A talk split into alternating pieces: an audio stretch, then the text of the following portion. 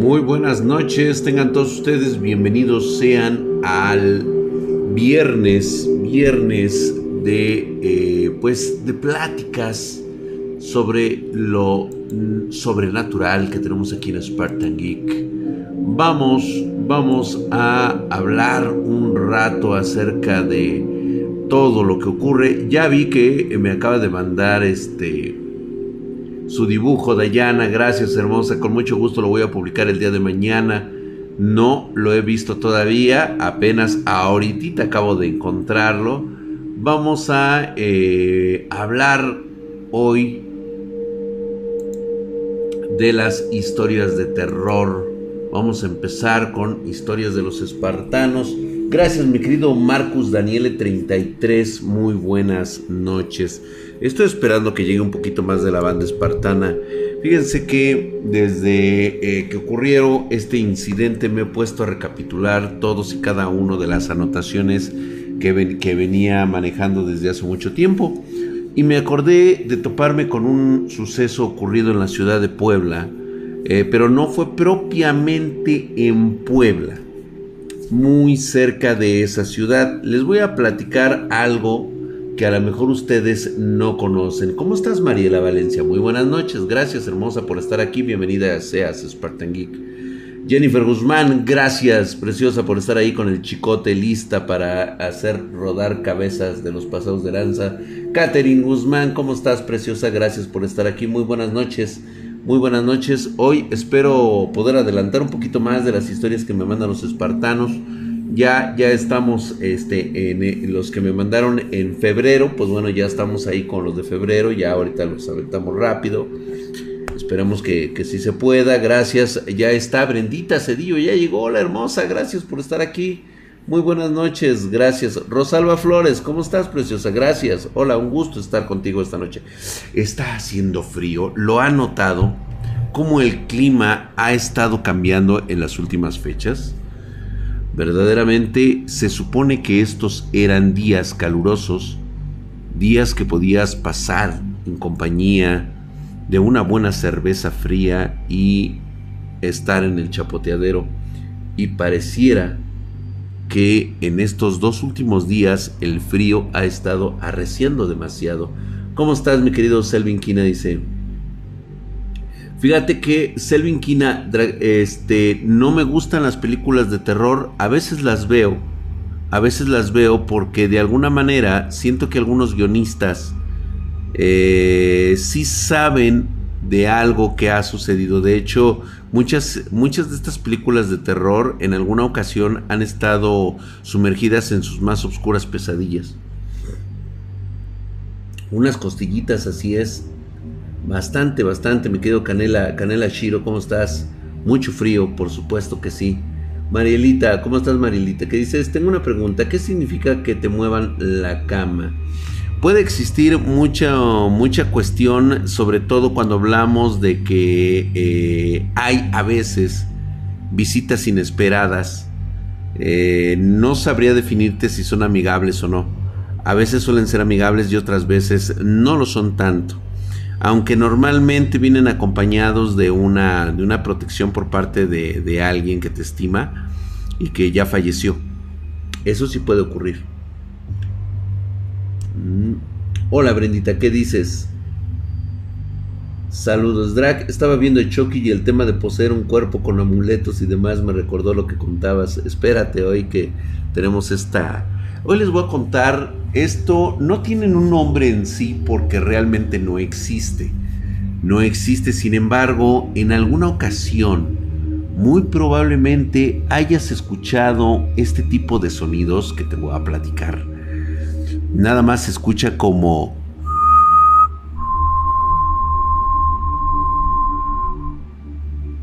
Eso es todo. Este sonido proviene de una entidad conocida como los... No, son, no es su nombre. Tom Tom es un sonido. y les voy a platicar esta historia.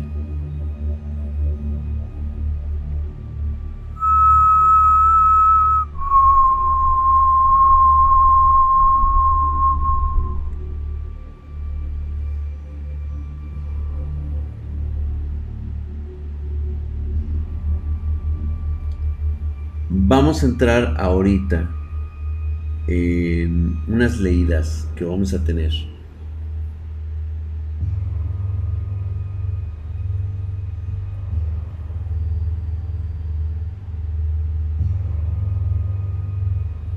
Carlos Eduardo, creo que lo que tú estás teniendo son pequeñas intervenciones de algo que te está contactando desde otro lugar, pero no sabría decirlo. Siento que yo lo he escuchado. Brenda Cedillo, puede ser cierto.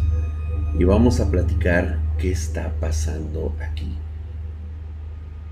Pero, ¿qué les parece si prendemos las luces y nos vamos directamente sobre las historias de los espartanos.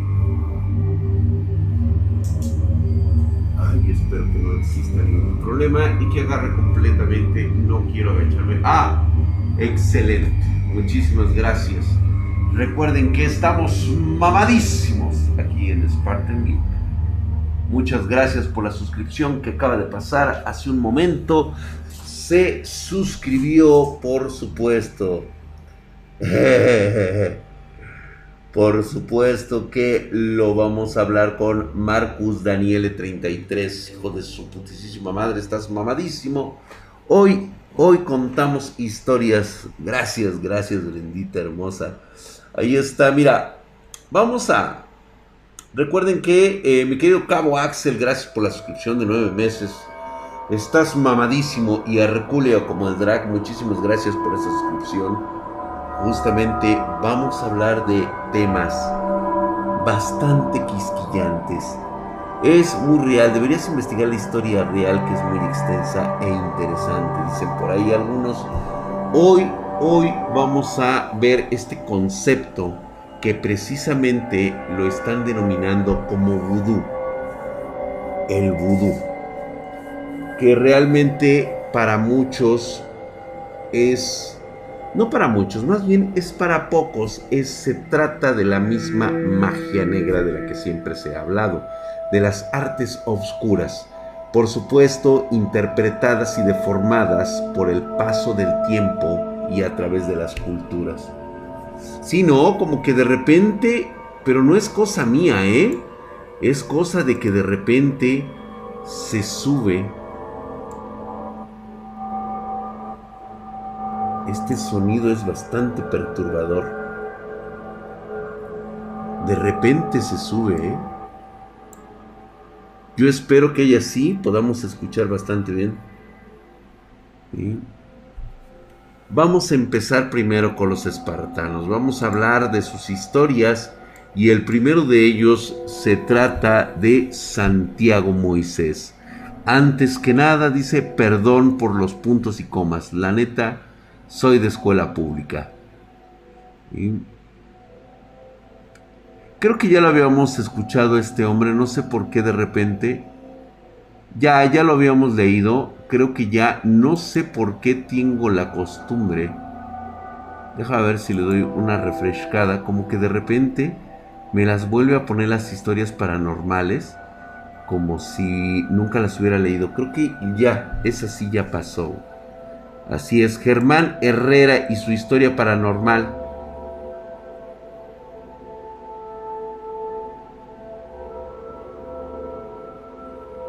Drag, estás loco, totalmente loco y muy zafado. Justo es Viernes Santo. Pues precisamente, a ver, este de Guzmán dice, te cuento que desde que soy joven tengo sueños donde peleo con demonios y otros seres o directamente estos me ofrecen tratos. Estos sueños se volvieron más regulares en estos últimos años. No es exclusivo a mí, es eh, que no es exclusivo a mí esta habilidad. Casi todos en mi familia, hermanos solamente, tienen un cierto grado de sensibilidad a lo paranormal. Solo mi hermana, que resulta ser la única mujer entre nosotros, es la más sensible. Incluso tiene sueños que le dicen cuando una persona va a morir, además de muchas otras cosas. Y cuando llega a encontrarse con brujos, estos tienen miedo de verle sus manos. Hace unos meses la familia de mi hermana se enfermó de COVID y ella estaba sumamente afectada. A los días de saber de su situación, tuve un sueño de la nada. Eran las 3 de la tarde y terminaban las clases. Decidí hacer mi tarea, pero me entró unas perras ganas de dormir incontrolables y tomé una siesta. Tuve un sueño donde estaba en casa, directamente en su cuarto, con ella y mi sobrino. Había una entidad de malas intenciones. Era una figura parecida a una sombra que trataba de acercarse a ella y a sus hijos. Yo directamente forcejeaba con esa cosa y sentía cómo perdía toda mi fuerza.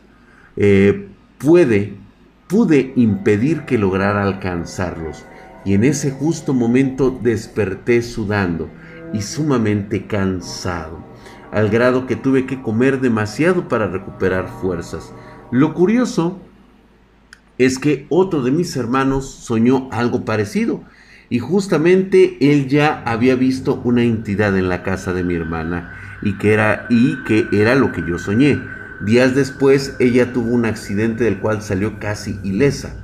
Lo que yo no sabía era que ella estaba embarazada y se enteró en los días posteriores a mi sueño y antes de su accidente. Gracias por leerme, mamadísimo Drag. Dice, olvidé mencionar que hay unas entidades que cuidan de mi hermana y alejan a otras. Ya sabemos que son dos de ellas. La otra, una mujer y una que es desconocida. Esto suele ocurrir justamente cuando tenemos a estas personas que se les llama normalmente soñadores. Los soñadores suelen ser personas que no pueden a veces controlar su poder. Parece ser que ya eres como la quinta o sexta generación. Han estado perdiendo esta habilidad y la irán perdiendo este, paulatinamente con las nuevas generaciones y por la falta de práctica estas, estos soñadores, cuando no se les, cuando es muy fuerte esta, esta eh, habilidad y no está, eh, pues vamos a decirle, educada, puede dejarte en un viaje. Has conocido el concepto de catarsis, o en este caso catalepsia.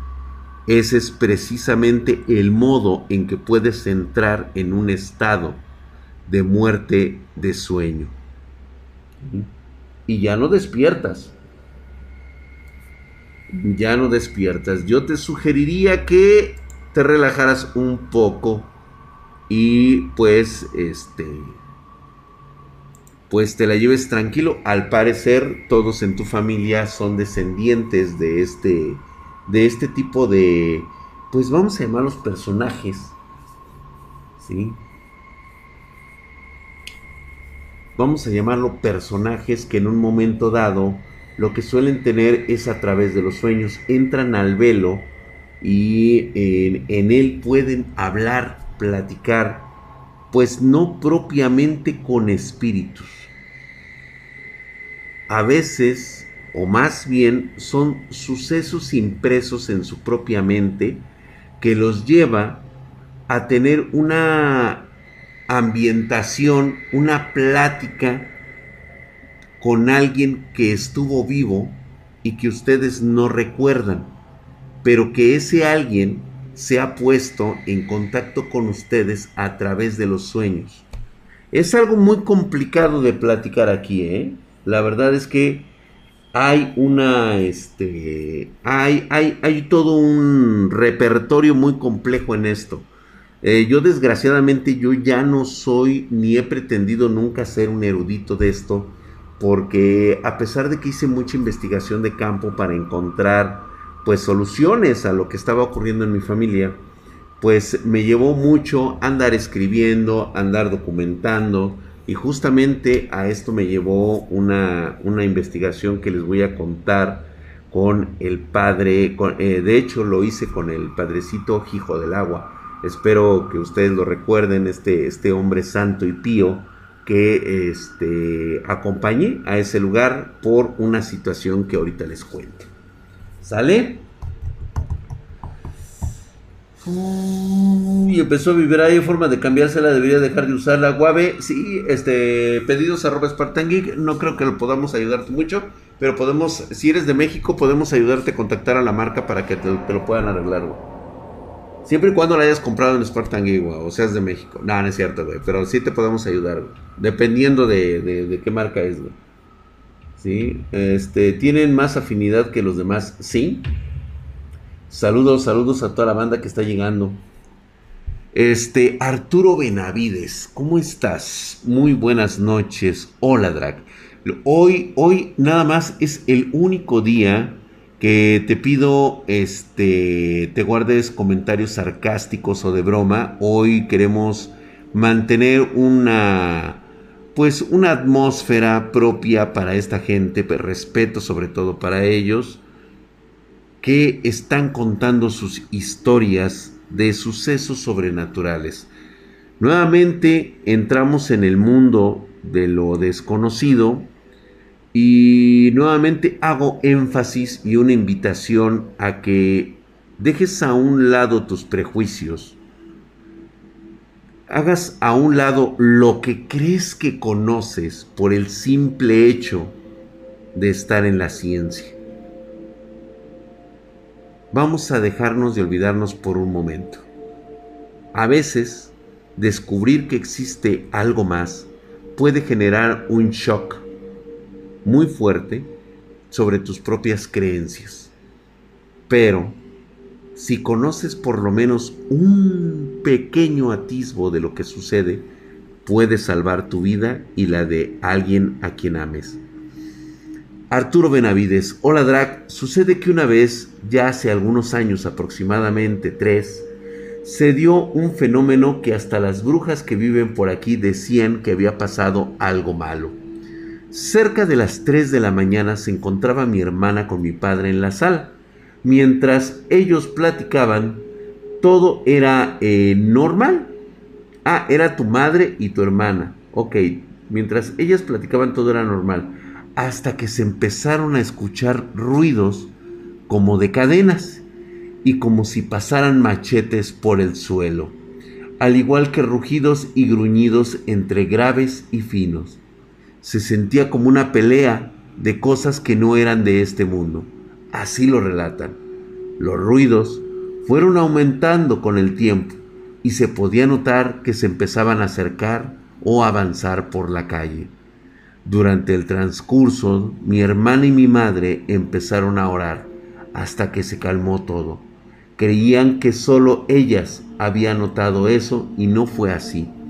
Mi vecina era creyente de artes obscuras y ella tenía tanto miedo que se fue de esa casa meses después.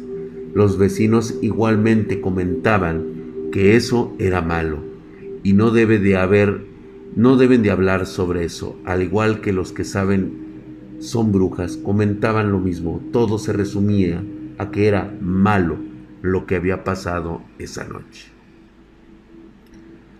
Si mal no recuerdo, lo que había pasado es que alguien, de forma muy tonta, había invocado a algo a través de un ritual.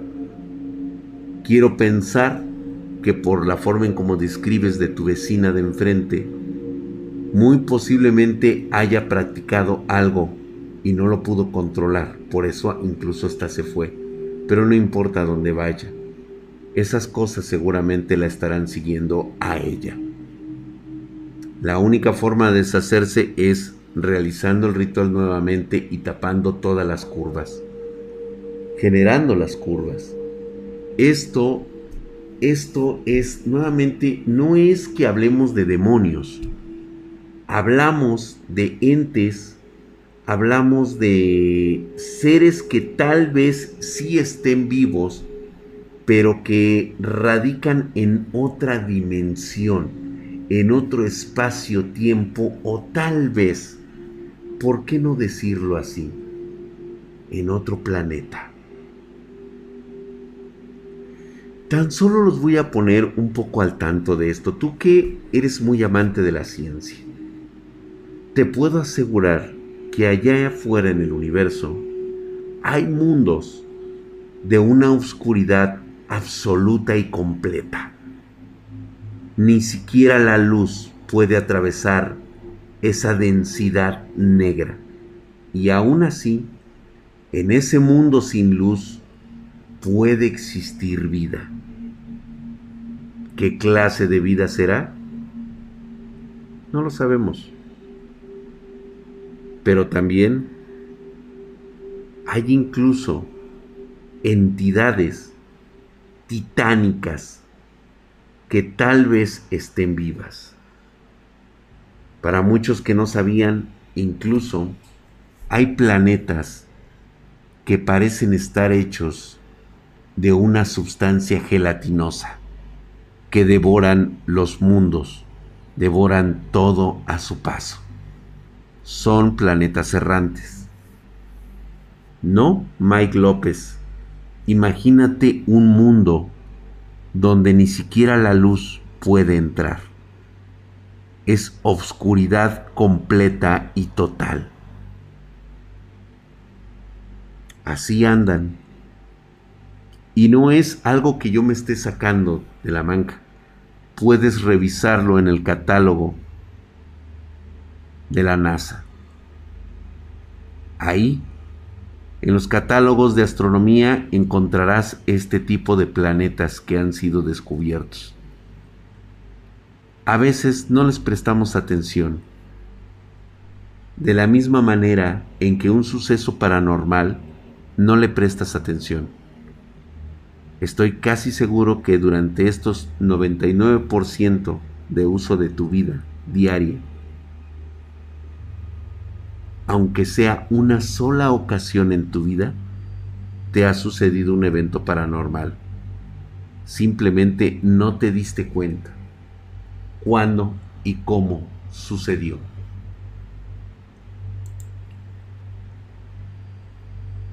Lo aterrador que acaba de decir Uramibas es cómo es posible que un hombre de principios de siglo siquiera hubiera tenido la capacidad de imaginar mundos de oscuridad completa y total que confirmados por la ciencia. Mundos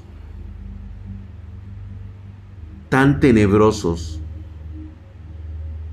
que pueden comer otros mundos y no se sabe qué ocurre en el interior de estos mundos una vez absorbidos.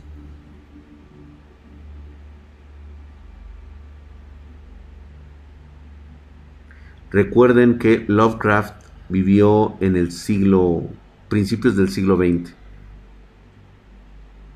y hay relatos que contó en la primera década de ese siglo y que fueron confirmados por astrónomos 40 años después e incluso 30 años después de su muerte.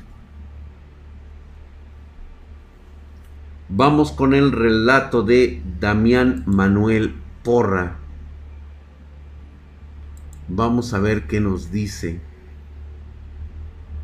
Buenas noches, señor Drac.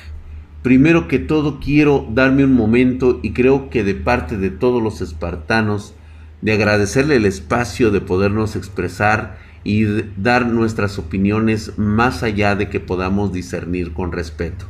Mi relato no es acerca de una aparición espectral o personas que hacen cosas fuera de lo normal, sino un suceso que me pasó en el otoño del 2016. Este mismo suceso, una noche de otoño, como lo remarco, hacía frío y estaba entrenublado, cuando mi querida madre me solicitó que vaya a buscar a mi hermana en el instituto, donde ella estaba estudiando, desde mi barrio hasta el centro de la ciudad. La distancia es de aproximadamente 3 kilómetros, de la cual mientras estaba saliendo de mi casa, me exclamaba, es mejor que me vaya caminando, porque aclaro, en ese momento estaba ahorrando para upgradear mi i3 de cuarta generación y saltar a un i5 de sexta generación. En aquel entonces muy buena GPU y bla, bla, bla, bla, bla. Entonces cada peso le valía. En el transcurso de la caminata fría de esa noche, ya estaba entrando a la zona céntrica, faltándome unas tres cuadras para llegar al lugar. En ese momento, por la cuadra del frente por donde caminaba, iba a suceder el desenlace.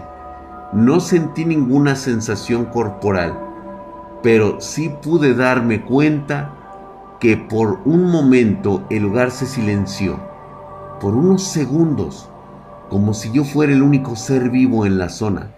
Todo estaba en silencio, ningún ruido.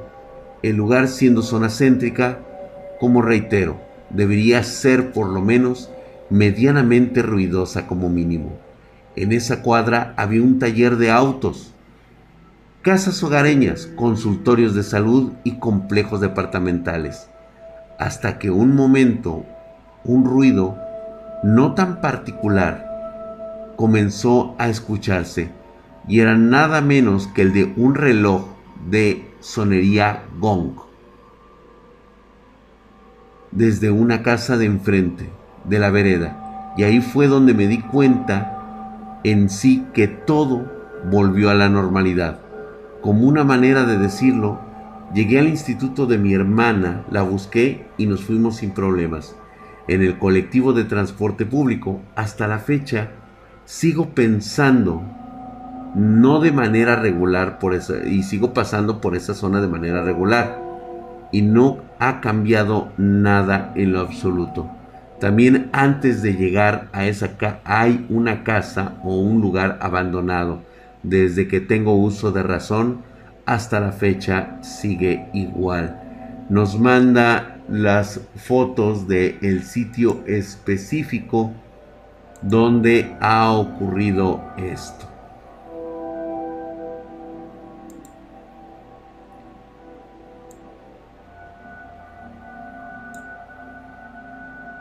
Aquí fue donde ocurrió el suceso en el cual él sintió que había pasado de una dimensión a otra.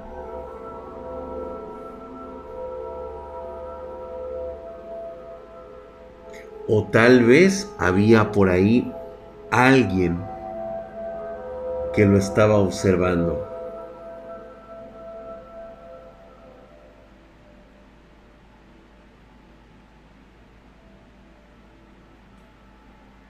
Muchas gracias, Gladiador72, hijo de su putísima madre, estás mamadísimo. Gracias por estar aquí presente, mi querido Gladiador72. Tres meses ya te mando un mamadísimo. Atravesó el velo. Yo creo que no.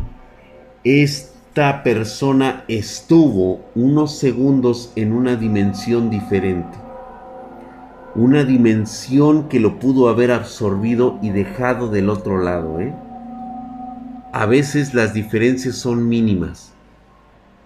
A veces incluso se llega a la conclusión de que has hablado con personas muertas, cuando la realidad es de que esas personas habían muerto en otra realidad y tú nunca te diste cuenta de cómo pasar de una realidad a otra.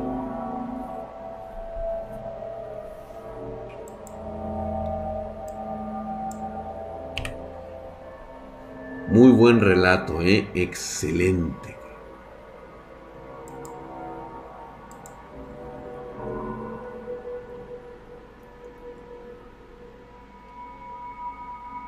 Vamos a ver.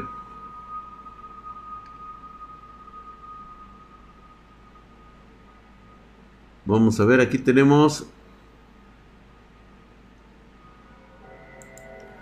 José Hardware nos escribe y nos manda este, este relato. Este, lamentablemente, pues bueno, ya se salió de control, así que no podemos hacer más por ti, mi querido Hardware. Dice, hola mi drag, me presento, soy un joven con una vida relativamente normal, estudio, ahorro y me pongo metas día a día, pero arrastro algo que no es nada normal, pero tampoco es tan fuerte como lo que nos platicas. Yo desde niño he sabido de historias que le platicaban a mi madre y a mi padre y que yo de entrometido me ponía a escuchar. Contaba ella que desde niña siempre tuvo, por así decirlo, encuentros con cosas del más allá. Su infancia fue testigo de varias experiencias, desde poder ver sombras alrededor o de su entorno, como escuchar y soñar gente fallecida. Pero eso solo es la base de muchas cosas que cuenta. Ya casada con mi padre es cuando esto se volvió un poco más tenso. Una historia de ella que me impactó bastante cuando escribí que podía soñar muertos. También lo hace con personas que nunca había visto, pero que existen. Lo digo porque mi padre tiene una persona que le hace daño espiritualmente, o mejor dicho, trabajos bastante fuertes al grado de querer matarlo por motivos un poco personales, no te describo bien el caso de por qué esta persona le quería hacer daño a mi papá. Le pido una disculpa, no te preocupes. Y retomando lo de su madre, siempre soñaba con esa persona. Y otras se reían y tenían cosas de mi madre con velas y cosas extrañas como si lo estuvieran velando. Mi mamá le explicó a mi padre cómo eran esas personas que aparecían en su sueño ya que ella no las conocía y resultó que mi padre le confirmó que esas personas del sueño sí son reales. Yo al oír esto le creí todo lo que contaba, ya que su servidor como un poco escéptico al principio. Y poniéndote en contexto, aquí viene lo interesante. Recientemente hablamos de pocos meses que pocos meses pasaron cosas paranormales con más frecuencia. Mi mamá, a causa de lo que te platiqué, ella dice que entró en, en una especie de trance cuando estaba durmiendo, como si estuviera entre esta dimensión y otra totalmente desconocida. Esa parte sí la conozco. En este trance ella vio a una sombra muy alta que se paró al ver la recámara y que acechaba a mi padre como si le quisiera llevar a mi mamá en ese trance no se podía mover, menciona que usando paso, cuando menciona que cuando eso pasó, eso ya estaba empezando a amanecer. Mi madre no se podía mover, pero al parecer podía mover las manos y ella trató de alejar esa cosa de mi padre mientras él dormía, hasta el poder correrlo de alguna forma, sí, eh, hasta que lo consigue y pudo salir del trance. Pero antes de dos o tres meses, una noche mi hermana estaba en el cuarto de mis padres y hay un tocador con un espejo. Verga, güey. Fíjense bien lo que me está contando. A ver, ¿alguien le encuentra un parecido con lo que yo les conté hace ocho días? Te puedo jurar por las cenizas de mi madre que es la primera vez que leo el mail de este muchacho. Como ustedes podrán notar, tengo muchos problemas para la lectura. La sombra, el tocador con un espejo que apunta hacia el pasillo del comedor. Bastante extraño, como si hubiéramos estado en el mismo lugar pues ella vio a través del espejo a la misma sombra, al menos eso cree. Y pues bueno, pasó hacia el baño, provocando el nerviosismo de mi madre y mi hermana para echar agua bendita a la casa, cosa que no creo que haya servido por, por mi caso. Yo no soy de soñar cosas, a mí se me aparecen sombras, soy al que más se le aparecen estas cosas, recuerdo mucho más o menos de la época cuando los Avengers Endgame estaban de moda, logré ver una sombra de forma femenina que me observaba en mi ventana y cuando, y cuando di contacto visual con ella desapareció. Recientemente, el domingo 7 de marzo del 2021, logré ver como una sombra me observaba en mi cortina. Y cuando la vi, de esto, eh, les, la cerró con fuerza y desapareció. Me pasan muchas cosas al grado de ya no sentir miedo. Solo me incomodan que me vean. Mi papá no se salva de estos fenómenos, ya que cuando llega a casa, que es su casa y la de todos ustedes, gracias, después de un día de trabajo no había nadie más que él y, él mismo, pero que esta vez nosotros estábamos en casa y que sucedió exactamente igual. Me gustaría platicarte más experiencias, pero ya sabes cómo es este rollo. Otra cosa, me dejó algunos, unas fotos de los lugares donde vio las sombras de sus experiencias. Vamos a verlas en un momento. Toda la familia de mi mamá, ella es la única a la que le pasan estas cosas, por lo que descarto tener nexos wicas por eso. Y por cosas como la que tú nos mencionas, pienso que mi madre y hermana y yo somos gente sensible a presencias paranormales. Efectivamente son sensibles y puede venir de la parte de tu mamá y no necesariamente son wicas. Bien pueden ser incluso druidas, descendientes de druidas. Eso sí me queda muy claro, son los soñadores de este, de este tipo de, de convexo, de lo que hemos estado hablando. Este, vamos a ver estas fotos. Vamos a ver, dice que hay una sombra, pero realmente aquí se vio la sombra, no sé qué quiso dibujar, pero las voy a mostrar. No entiendo su caligrafía, así que no esperemos mucho.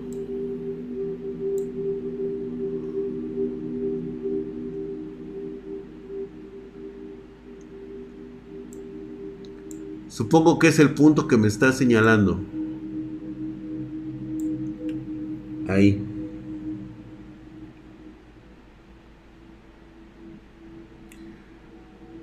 Después te cuento esa historia de los espejos, ya lo conté una vez. No lo sé dónde esté, pero a ver, vamos a ver la foto número 2. Aquí se vio una sombra. Me encanta que en muchos lugares no ponen pinches puertas, cara. Como si estuvieras haciendo, bueno, ¿qué te la quieres pajuelear? ¿Cuál es el problema, chinga?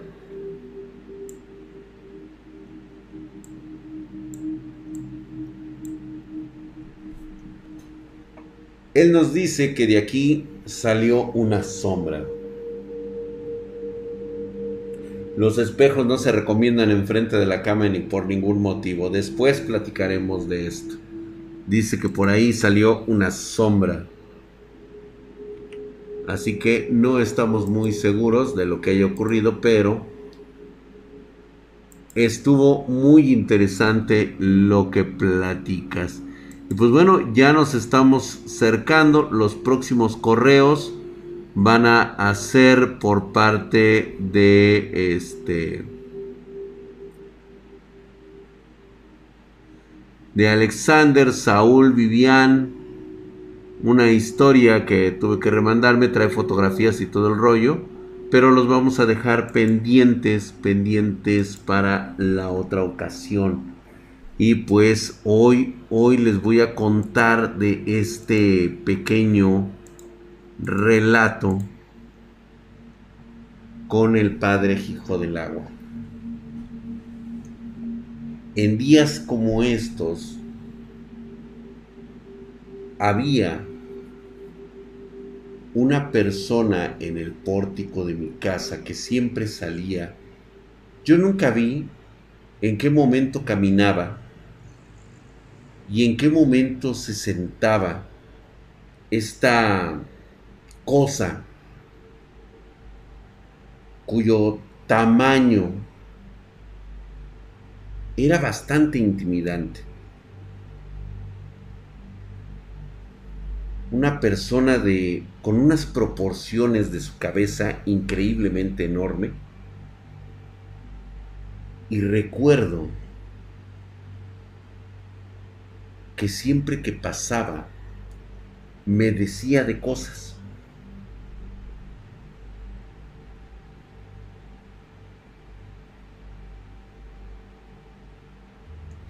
A veces me decía, cuando pasaba en forma de burla, presta atención a todo lo que te rodea. Y se empezaba a reír. En otras ocasiones llegaba yo de la escuela y cuando pasaba, simplemente atinaba a decir,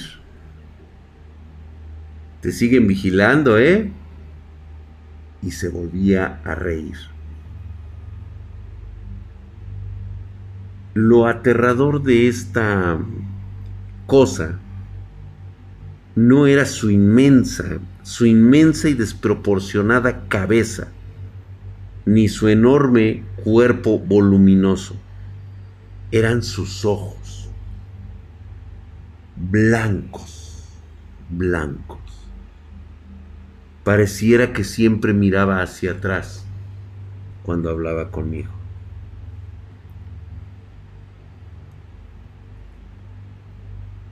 Cuando me dijo que ellos me buscaban o que estaba siendo observado por todos, me puse a investigar un poco sobre qué se trataba. Empezaba a escuchar un nombre bastante recurrente, sobre todo en algunos libros de anécdotas de mi abuelo, de una situación llamada Tom Tom. Suena absurdo, suena tonto, Pero el simple sonido para las personas que lo han vivido en carne propia es aterrador. Me quedé de ver con el padre Hijo del Agua porque íbamos a hacer una encomienda en el estado de Puebla. Y me dijo, tráete tus apuntes porque creo que esto va a estar interesante para ti. Por supuesto que así lo hice. Él conocía la situación de mi familia y siempre me apoyaba sobre todo para tratar de descubrir cuáles eran las conexiones que yo debería tener. Recuerdo muy bien la llegada a esa ciudad. Una ciudad que se ve muy tranquila. Una ciudad que se ve, pues, es un pueblito, es un pueblito todavía ¿sí? Me encantaba la, la plaza pública, tenía sus centros para café y todo esto, muy rico por cierto. Y justamente no fuimos a ver la iglesia.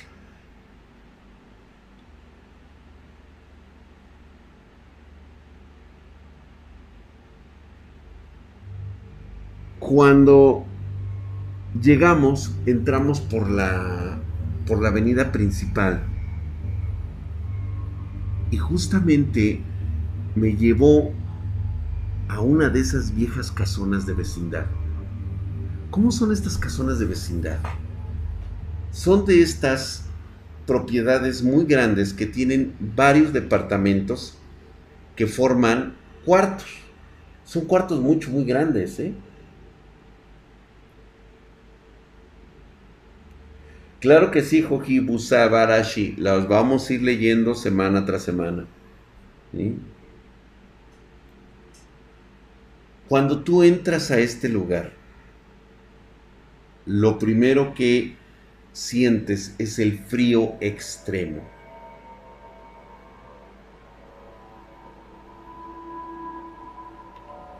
Yo le pregunté al padre por qué me había llevado a ese lugar me dice, creo que esto va a ser interesante para ti.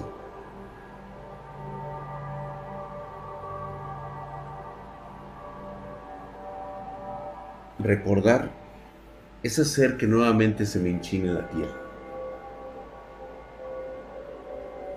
Este lugar era un portón rojo de madera que cuando lo abrías, lo primero que veías era la entrada de un corredor como si fuera patio.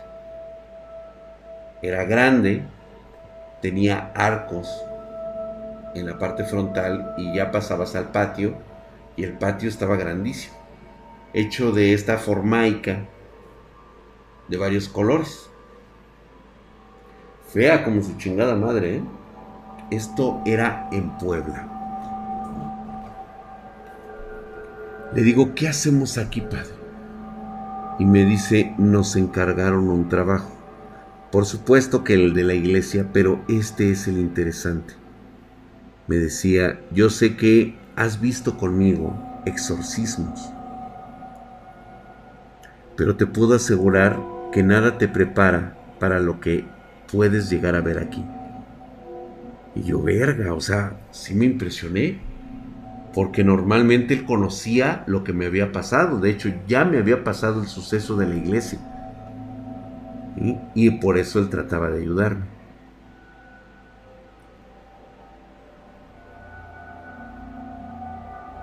Lo que vas a ver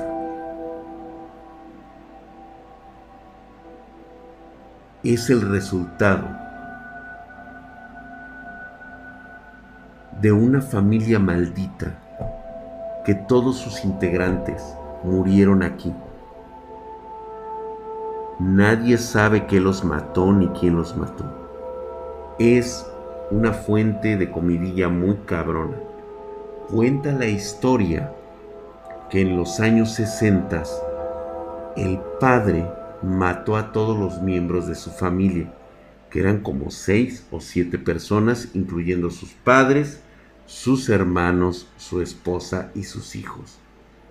Posteriormente, en lugar de ahorcarse, este individuo tomó la misma hacha con la que había matado a su familia. No era, no era hacha, era un machete. Y con, esa, con ese mismo machete se, se pegó la, el filo en la carótida y se rebanó. Murió desangrado.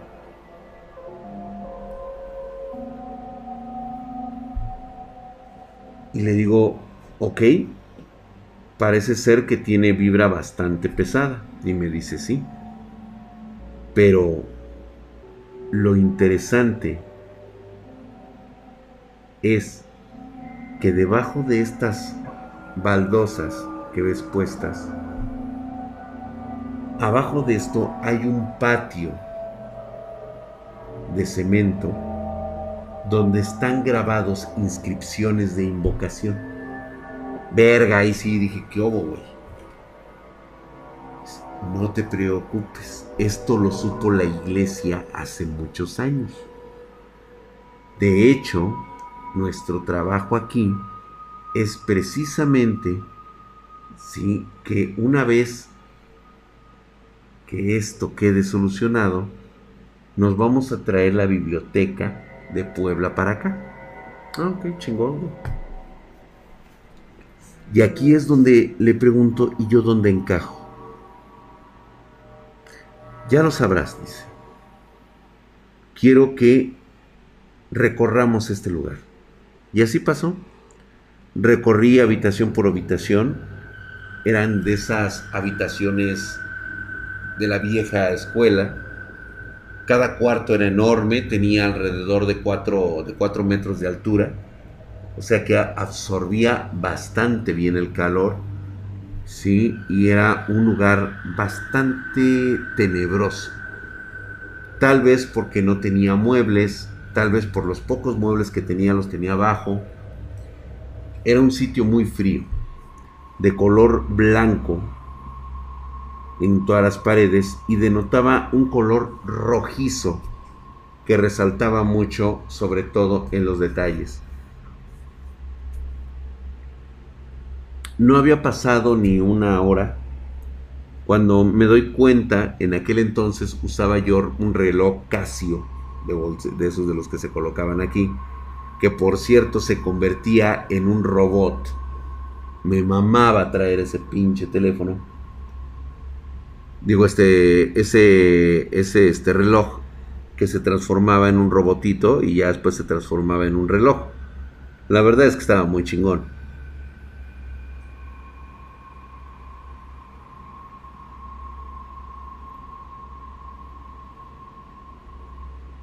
Eran las 4 de la tarde. Cuatro y media. Lo más curioso, bueno, no creo que se haya sido tan curioso. Lo más curioso es que en este sitio, en este pueblo, pues era muy difícil ver gente caminando por la calle. Primero porque pues no era una gran densidad demográfica y la segunda todas las calles estaban empedradas desde hace mucho tiempo. Entonces sí se escuchaba que pasaban autos y, y por alguna extraña razón yo creo que esto fue como una especie como de enseñanza de lo que el buen padre, hijo del agua, me quiso enseñar.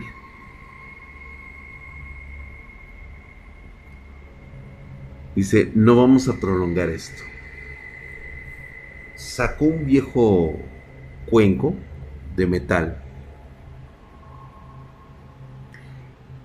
y saca esta madera que se utiliza como mortero para preparar hierbas.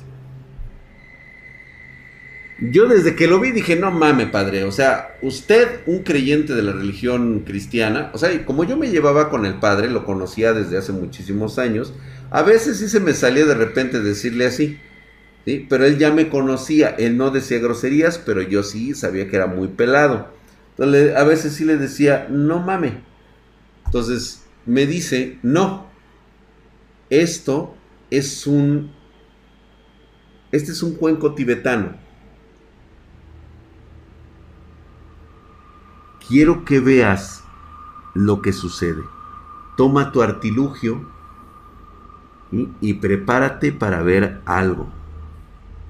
Yo dije, ay cabrón. Toma este cuenco tibetano y lo hace sonar. Ya ves que le empiezas a dar vueltas con agua.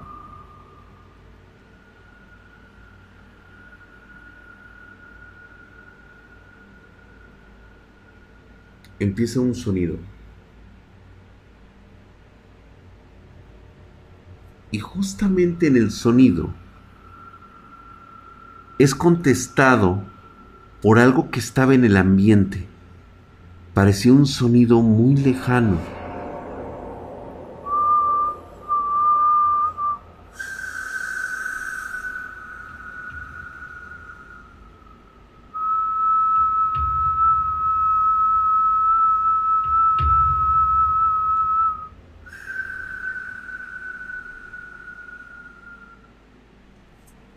¿De dónde suena eso?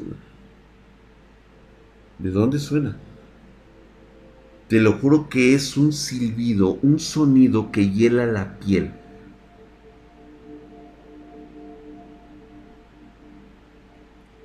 De la nada, de los, de los escondrijos del sitio,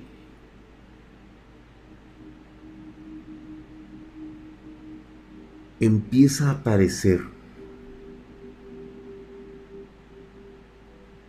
como viejos muñecos de trapo. Algunas parecían ser muñecas y otros parecían haber sido tejidos y cosidos. Como los muñecos de este de ¿cómo se llama? del mundo de Big Little. ¿Sí los han conocido? Ah, mira, justamente muy parecido al como el que muestra la última fuerza así con su florecita. Como si fuera un muñeco de jengibre, pero de trapo. Con vida propia caminando hacia el sonido del cuenco. Pero ¿sabes qué? No caminaban. Rodaban. O sea, estaban todos sentados desguanzados y se movían como si no pudieran caminar, sino que haz de cuenta que tomaban diferentes posiciones y empezaban a moverse. A la puta madre, yo cuando los empiezo a ver que se mueven, inmediatamente siento un escalofríos y le digo, ¿qué es esto?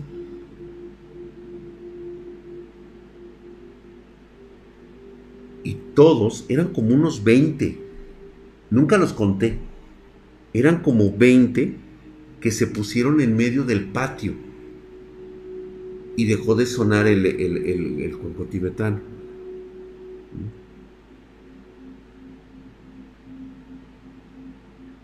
Y le dijo, y le digo al padre, y le digo, y qué es esto?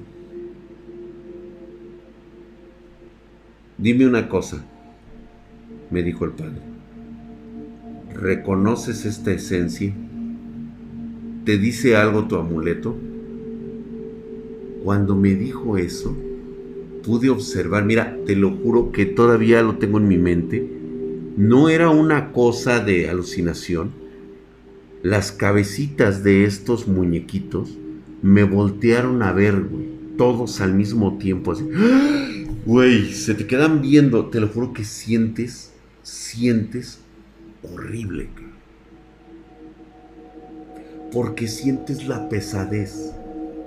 Prácticamente lo puedes hablar. Yo le preguntaba, padre, ¿qué es esto? Dice, lo que estás sintiendo es la presión energética de lo que alguna vez fueron. Y yo, ¿qué? ¿Qué es, padre? Déjeme respirar, déjeme respirar. Yo le decía, si te quitaras tu amuleto, podrías hacerlo, pero no.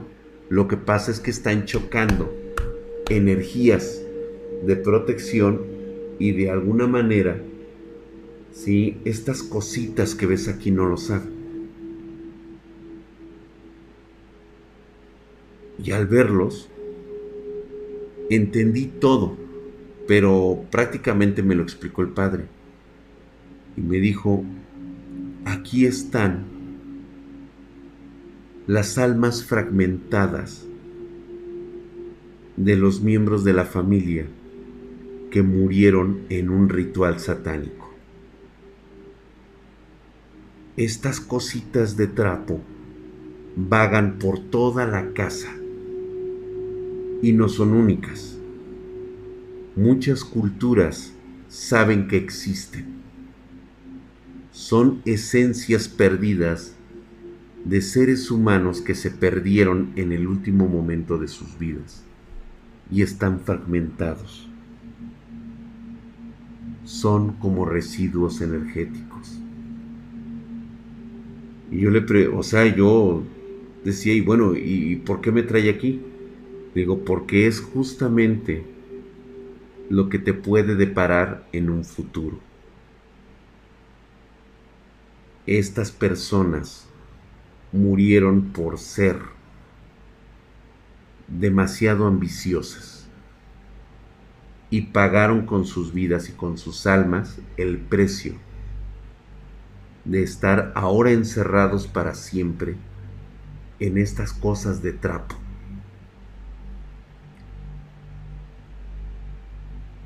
Y ahí es donde surge, me dice, el nombre de los Tom Tom. y le digo, entonces los tom tom son prisiones, son prisiones de la gente muy malvada que no alcanzó un pacto y que ahora como castigo todos sus, todos sus fragmentos de sus almas están segmentados en diferentes partes. No pueden hablar, solamente pueden moverse dentro de la casa y están sellados. Le digo, pero ¿y, ¿y, ellos qué? O sea, ¿qué pueden hacer? Dice, no, dice, lo grandioso o lo malvado de ellos es que por más que practicamos nosotros exorcismos, no pueden salir de este lugar. De hecho, hemos descosido los muñecos y al día siguiente vuelven a aparecer otra vez cosidos. Es más, aunque nos llevemos la tela y la pongamos en una urna sagrada, o sea, una urna obviamente este, con agua bendita y todo lo que utilizan la religión católica, dice, no hay forma, dice, nuevamente como que vuelve a aparecer estos residuos y se vuelven a poner en una cantidad de trapos. Y le dices, ¿y sabes qué es lo más curioso, hijo? Lo más curioso es de que hay millones que rondan por las casas de todo el mundo. Algunos les llaman tom-toms, otros les llaman muñecos vudú, otros les llaman duendes, algunos otros les llegan a decir que son pitufos. Ahí tienes la verdadera historia. Ya viste cómo la realidad se distorsiona con relatos de, pues vamos a llamarlo, de poco sentido común.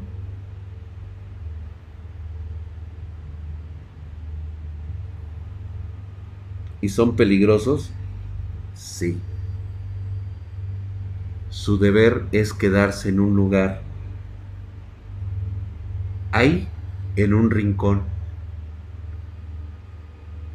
absorbiendo, absorbiendo, absorbiendo tu energía, corrompiéndote, porque es gente perversa y malvada que ha perdido su esencia espiritual su propio yo y que trata de reclamarlo de otro. Ahí están. Raku los aluches.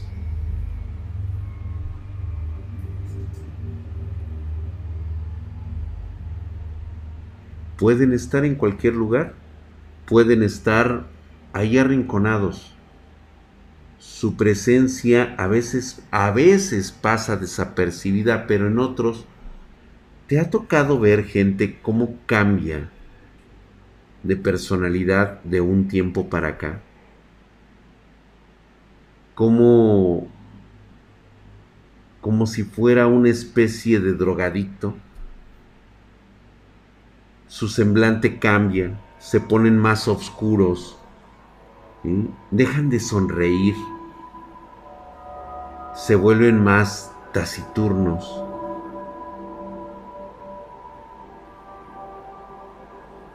Pierden el control, la ira es más frecuente en ellos. Son estas cositas que mientras tú duermes ruedan, caminan por tu casa. Los gatos les tienen miedo, no se acercan a ellos. A veces se les quedan viendo fijamente. Pero ¿sabes por qué no los atacan los gatos? Porque los gatos pueden ver la energía que emana de estas cosas.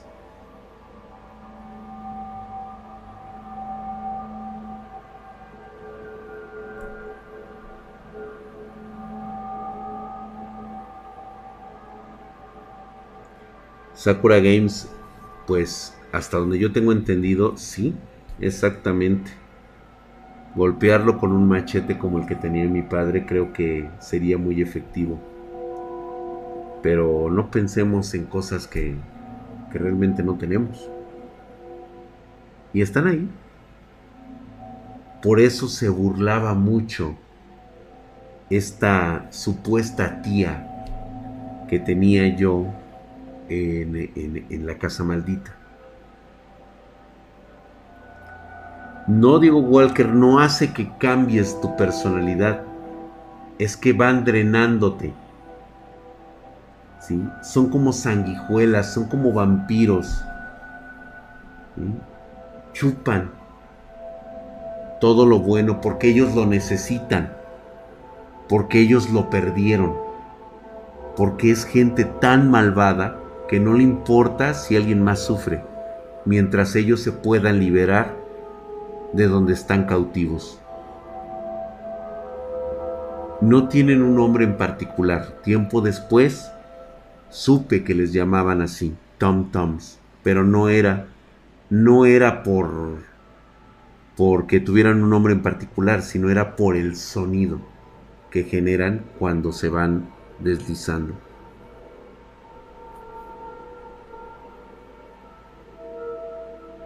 Dan Hikes, exactamente. Tu personalidad tal vez no, pero quizá alteren tus emociones, absorben tu esencia. No es tum tum, es tom toms. De hecho, les he puesto el símbolo que corresponde en la caligrafía Wicca. Se los puse en el título del video. Los, así es como se pronuncia. Por si alguien tiene la manía de querer hacer una invocación, pero no se preocupen, no pueden hacerlo. Les faltan muchísimos elementos. Pero es un sonido que pueden invocar cuando ustedes quieran.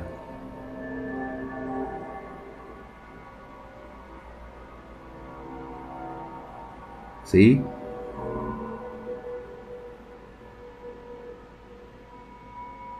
Que si hay manera de defenderse, por supuesto que sí lo hay.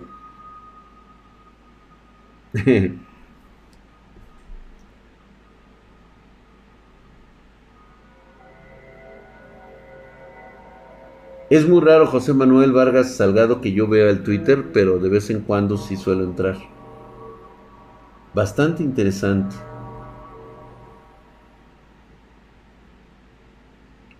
Es idioma, es muy parecido al Cindy, correcto, Kef 847. Así es. Es parecido, no es igual, pero es muy, muy parecido al Cindy. ¿Y cuál es, pues, Tony? suele servir muchísimo la detectar, siempre se los comento, utilicen su cerebro, utilicen su mente. Cuando algo no puede ser explicado, encuentren la fuente. No a todos les va a estar sucediendo que de un día para otro alguien cambie de humor se está enfermando tan fácilmente, se sienta débil, drenado, ojeroso, como si le estuvieran chupando su propia esencia. A raíz de que ustedes se enteren de que algo está mal y empiecen a buscar estas cosas, a pesar de que son malvadas, pero increíblemente malas, porque es gente que murió de forma muy perversa, por lo perversa que era. Son cobardes y van a saber que ya los que ya supieron que los buscan. Se van a ir. La Wedaloff, algo parecido exactamente, es la, la madre, es la raíz madre. Drag, estos Tom Toms se convirtieron en una especie de amuleto de protección, ya que tuvieron una relación con el tuyo? No. No, simplemente ellos no podían absorber mi propia energía. Al padre no lo podían este, tocar porque era el invocador. Por eso me llevó a mí. Porque sabía que yo traía una protección.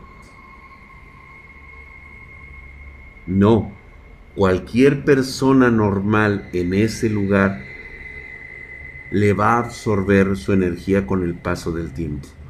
Hay un concepto que ustedes no conocen y que se llama el síndrome de la casa enferma. ¿Ha notado que hay personas que cuando están por unos días en un cierto lugar de una casa se llegan a enfermar? Les da como resfriado, tienen gripa, algunos achacan a que es la baja y la subida de temperaturas. Otros que pueden ser los hongos en el ambiente que puedan alterar este, sus vías respiratorias, sus alergias. Y hay otros que simplemente están perdiendo fuerza, se sienten confundidos, irritables, agresivos y empiezan a cambiar su forma de ser.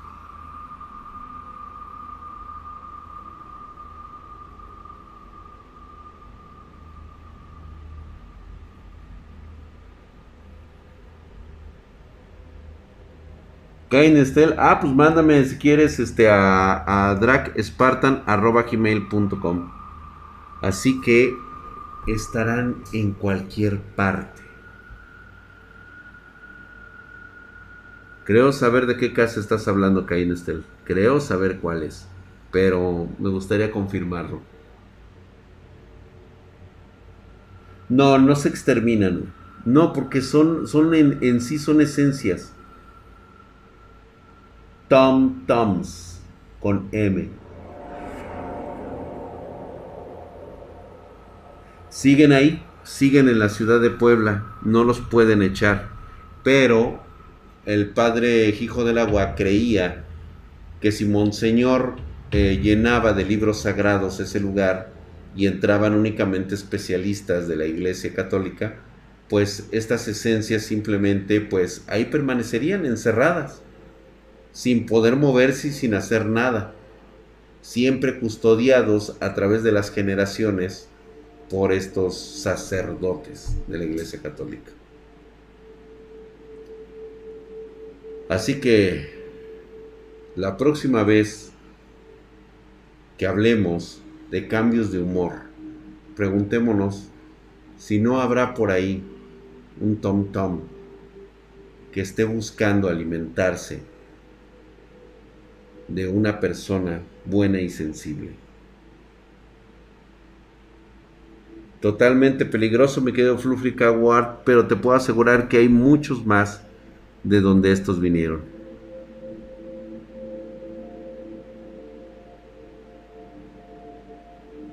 Es una prisión eterna.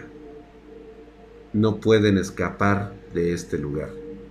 Seguirán siendo muñecos de trapo vivientes que se estarán arrastrando y rodando, buscando qué comer, buscando las esencias perdidas que fueron devoradas por su ambición, por su cobardía, por todo lo que hicieron en vida. Muchísimas gracias por escuchar este relato. Los espero dentro de ocho días. Platicaremos y estaremos contando más historias espartanas. Espero que les sirva por lo menos, no como forma informativa, si lo quieres tomar de forma informativa, adelante. ¿Sí? Tómalo como una historia más. Lo creas o no. A final de cuentas, el que toma la decisión eres tú. Pásenla ustedes muy buenas noches.